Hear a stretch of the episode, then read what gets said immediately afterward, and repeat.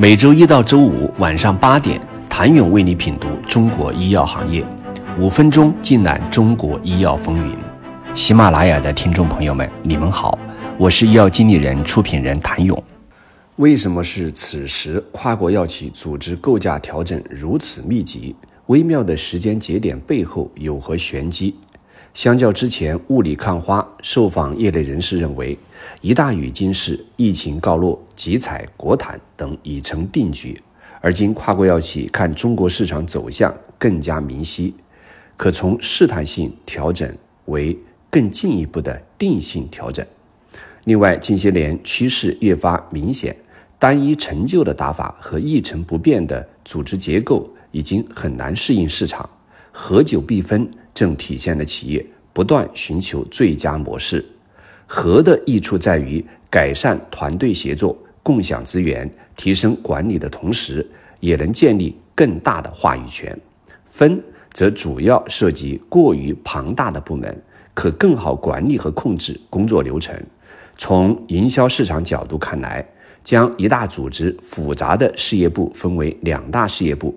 对于产品管线和整个经营策略的创新将更为聚焦。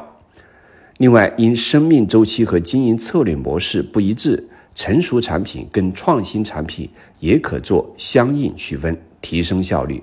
对于一些构架调整的反复，也体现了策略验证的必要性。经过一定验证期或发现效果不好，又将调整回来。一个对既定策略按下撤回键的例子是，二零二二年二月，阿斯利康中国曾合并两大事业部，成立呼吸、消化及自体免疫事业部。时隔一年多，阿斯利康选择重新拆分为两大事业部：一是呼吸吸入和生物制剂事业部，二是呼吸雾化、消化疫苗和免疫疗法自体免疫事业部。当然，任何组织构架变动也有可能逃不开负反应，每次变革都会付出相应成本。那对于企业来说，更应该思考的是怎么减少动荡带来的损失。组织和人一样有生命力，各组织都有惯性，每次调整都将是一次巨大的震荡。组织有两个属性。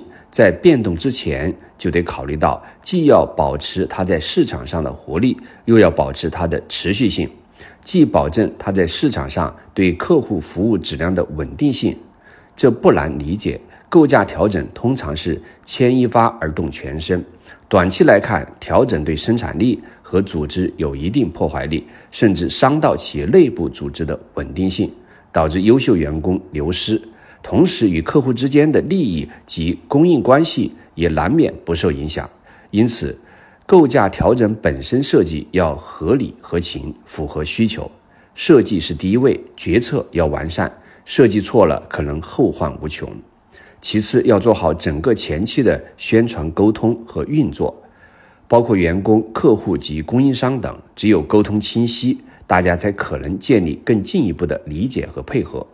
更重要的一点是，一定要选好新组织的领头人，这将关乎企业接下来的走向与命运。因此，大多构架调整事先均做了充足的准备，通过前期充分验证、反复评估，甚至请咨询公司搭建模型建设，才最终确定。毋庸置疑，敏捷的反应对于任何公司都是一件好事，但也将持续被验证。至于调整周期持续时间多长，则需要看企业调整的力度以及事先准备的充分度。谢谢您的收听。想了解更多最新鲜的行业资讯、市场动态、政策分析，请扫描二维码或添加医药经理人微信公众号“医药经理人”——医药行业的新闻与资源中心。